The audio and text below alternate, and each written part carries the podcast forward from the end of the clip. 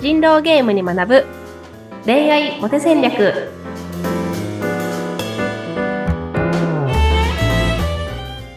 皆さんこんにちは。恋愛コンサルタントの渡辺優香と。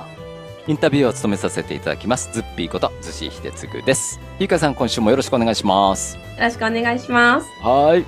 ゆうかさんあの噂によるとちょっとダイエット中だっていうことでちょっと今日はほっそりしてきたゆいかさんとお送りしたいと思いますけども。ありがとうございます。はい。あのまだダイエット中なんですか？目標値があるんですか？そうですね。あと3キロぐらいねちょっと頑張りたいなまだまだ全然あるんですけど。頑張りますね。なんか恋恋愛中なんですか？もしかして。いや全然そんなことないんですけどリモート生活してたら太っちゃって はい、えー、ということでね、今週もスタートしていきたいなと思いますが、今日で7回目なんですね。あっという間ですね、もうね。あっという間ですね。えー、タイトルがあの、人狼ゲームに学ぶ恋愛モテ戦略ということで、うんうんあのー聞いてくださってる方も増えてるようで嬉しい限りでございね、ます。嬉しいで限りです。ありがとうございます。はい。あの、毎回ゆいかさんから、今日はこんなことをちょっとテーマにっていうことをいただいてるんですけども、うんうんうんうん。早速なんですが、今回のテーマ、弱い人狼がしたくないことと、モテない男性がしたくないことの共通点があるぞと。いうことをいただいてるんですけども。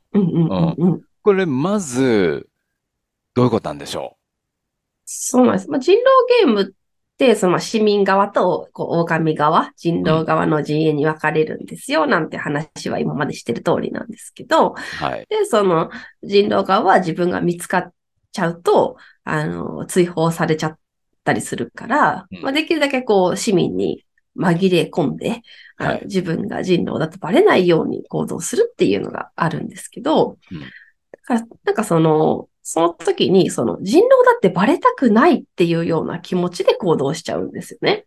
うんうん。で、でも本当は村人の視点って、じ人狼だと思われたくないとは絶対思ってなくて、うん誰が人狼なのか一生懸命探したいっていう気持ちで村人はいるじゃないですか。確かにそうだよね。うん。だからここのなんか行動の差っていうのが出てきてしまって、うんなんか人狼っぽく思われないように行動しようとしてたのが逆に怪しくなってしまうみたいなことがあったりするんですけど、はい。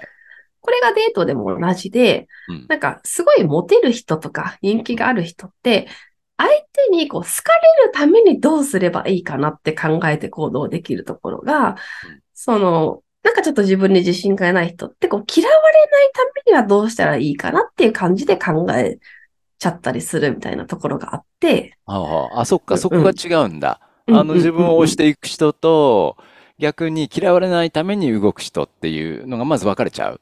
そうなんです、そうなんです。で、うん。なんとなく、その、そういう心理に結構似ているものが、その、人狼だってバレたくないっていう気持ちと、うん。まあ、嫌われたくないとか、自分に自信がないことがバレたくないみたいな気持ちの行動っていうのに結構一貫性というか共通点があるなっていうのが、まあ今回の私の気づきなんですけど、うん。共通点としては二つありまして、はい。一つ目が質問が多くなるっていうこと。うんで、二つ目が僕もっていうのを、まあ、つ使う回数が結構増えるなっていうのがあります。うん。うんうん。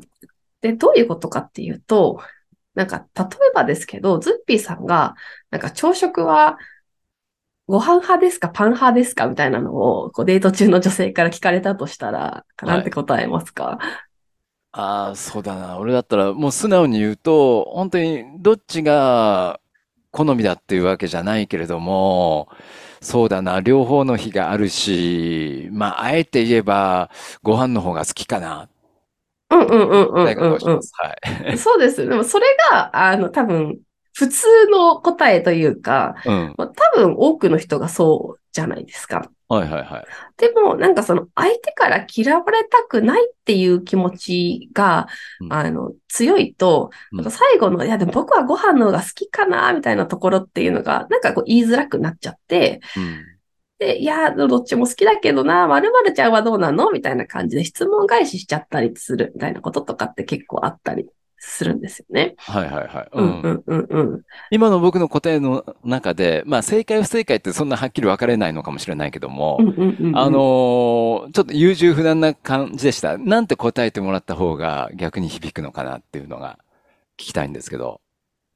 そうですね。なんか、うん。わかりやすい会話っていうのが、すごくその、なんか、女性との会話が盛り上がるコツというのはあって、うん結構男性ってその事実に基づいてあの話すっていう人が多くて、うんだから、その、ズッピーさんだったら、だから、どれぐらいがご飯で、どれぐらいがパンで、どれぐらい食べない日があって、みたいなのって、なんか、正確に表現しようとするあまり、あの、なんか、よくわからないこ答えというか、になってしまうみたいなのがあるんですけど、はい。なんか女性同士の会話って、イメージを共有するっていうところを大事にしてるから、あの、割と事実じゃないことを言うんですよ。え、で、女性同士の会話の中でも？そうそう、わかりやすさ重視で、うん。あの、事実ではないことを言うんですよ。へえ。だから、うん例えばですけど、なんか、まあ、じゃあ、えーっと、まあ、9割パンで、うん。土日、1割ご飯みたいなうん。人だった時に、え、でも私絶対パン派みたいな感じで言うし、うん。なんか、え、なんか食べる日も食べない日もあるけど、うん。で家で時間、朝起き、はい、早く起きた時は家でご飯を食べるし、うん。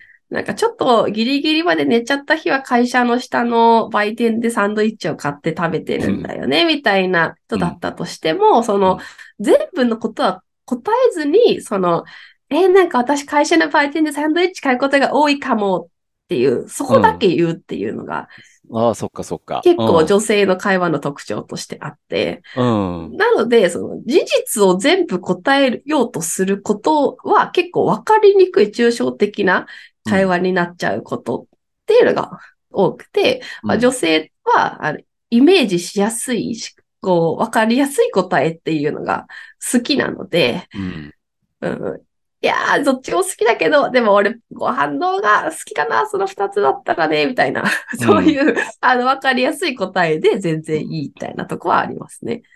そっか、じゃあ、うん、もうどっちも好きだけど、じゃなくて、ああ、いや、どっちかっていうとご飯かなって言ってもらった方が女性としてはスッキリするそうそうで、すかその、うん。で、結局、なんか、そこがすごい聞きたかったわけじゃなくて、うん。なんか、その先の会話の発展が、うん。やっぱりこう、楽しい部分じゃないですか。はいはい。だからちょっとご飯の例だと分かりにくいかもしれないから、例えば、そのディズニーランドとディズニーシーどっちが好きですかみたいな話があった時に、うん。でもその、ランドが好きとか、シーが好きっていう人って、でもそれだけ返しても会話が盛り上がらないじゃないですか。うん。はい。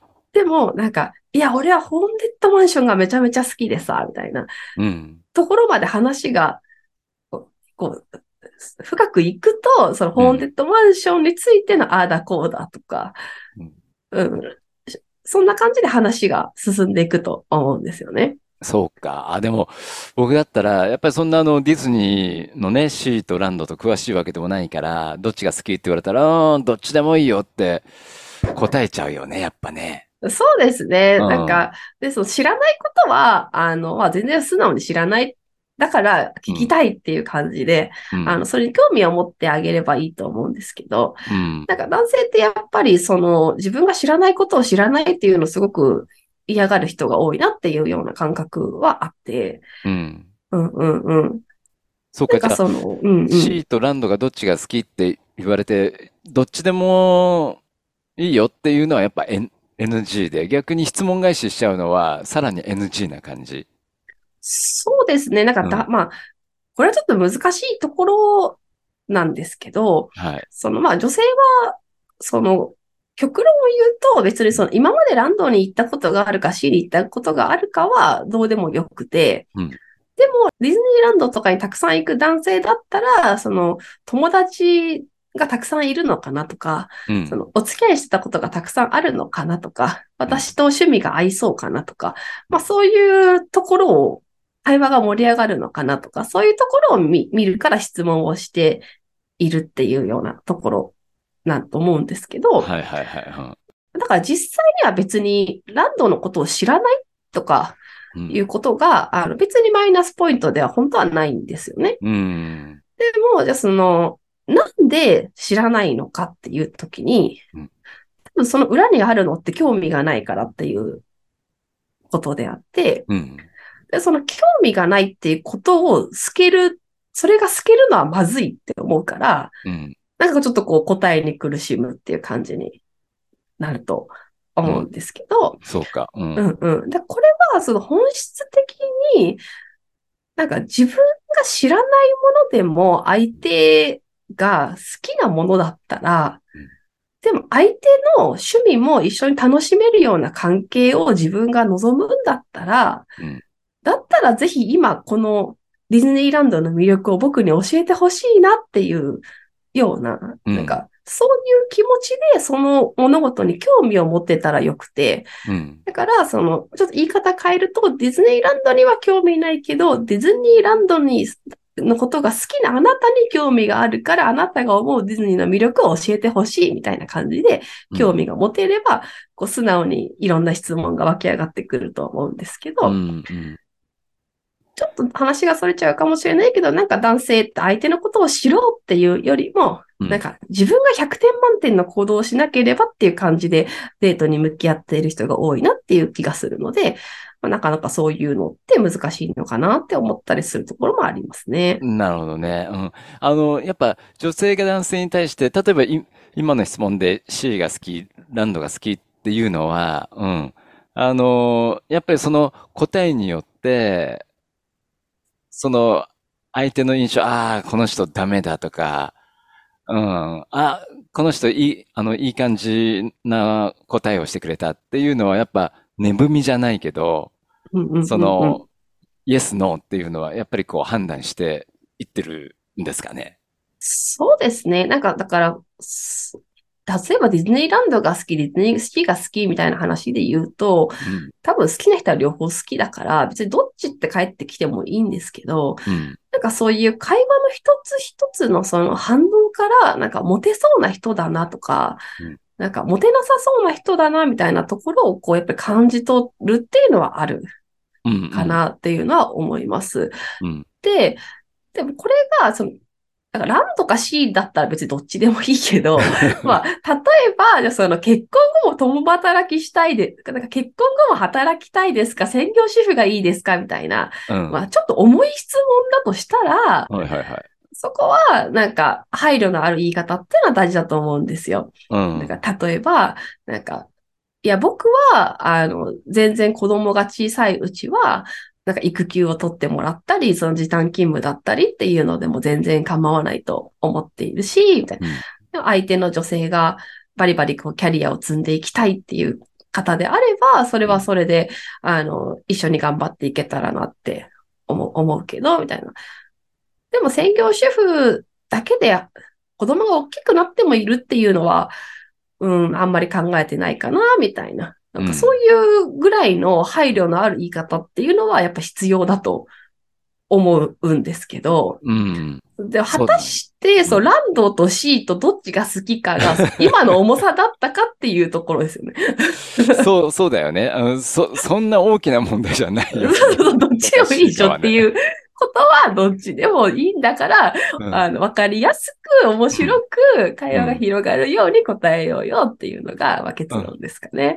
そうだね。そうだよね。うん。その、確かに分かった。その、やっぱり、結婚したら共働きかうんぬんかっていうのは、本当それは確信に迫る部分だから、これはこうだっていうのはちょっと怖いよね。怖いよね。そうそうそうそうこうんうんそこはためらってちょっと柔らかくしていい部分なわけでしょ？逆に言うとね。そうです。なんか、例えばですけど、専業主婦で相手の女性が、その子供が大きくなってもいるっていうのは自分的にはちょっと嫌だなっていう気持ちがうん。あったとして、まあ、それがもう絶対譲れないラインだったとしても、うん。なんかその状況によっては、それは仕方ないかなって思えるっていうのは多分あるはずで、例えば、なんか病気があってそれがちょっと悪くなってしまった、だったりとか、なんかその、なんでしょうね。パートもできない理由ってちょっとあんまり思いつかないんですけど。うんまあ、でも多分なんかその、確かにそれだったら家にいてもらう方がいいかもね、みたいなことって多分あったりするはずうん。で、だからその革新的なことを聞かれたときはうん、なんか、ことはいいと思ってるっていう方だけ伝えて、うん。相手の意見を聞くっていう形でいいと思うんですよね。うん。だからさっきで言うと、あの、時短でもいいし、バリ、バリキャリでもいい、いいと思ってるけど、〇〇さんは、みたいなうん。感じでき聞いて、まあ、私はせ専業主婦がいいと思ってるって、もし聞いたら、なんで、どうしてっていう感じで、うん。こう、折り合いをつけていくっていうような形でやれたらいいんじゃないかなって思いますね。そっか。うん。じゃあもう、あれだね、あのーもう、朝ごはんはパンがいいかご飯がいいかとか、C がいいか、ランドがいいかなんてことは気にせず、勘ぐらず、もうストレートに答えろよっていう結論でいいですか？そうそう、お会話が面白くなるように答えてっていう。そっか。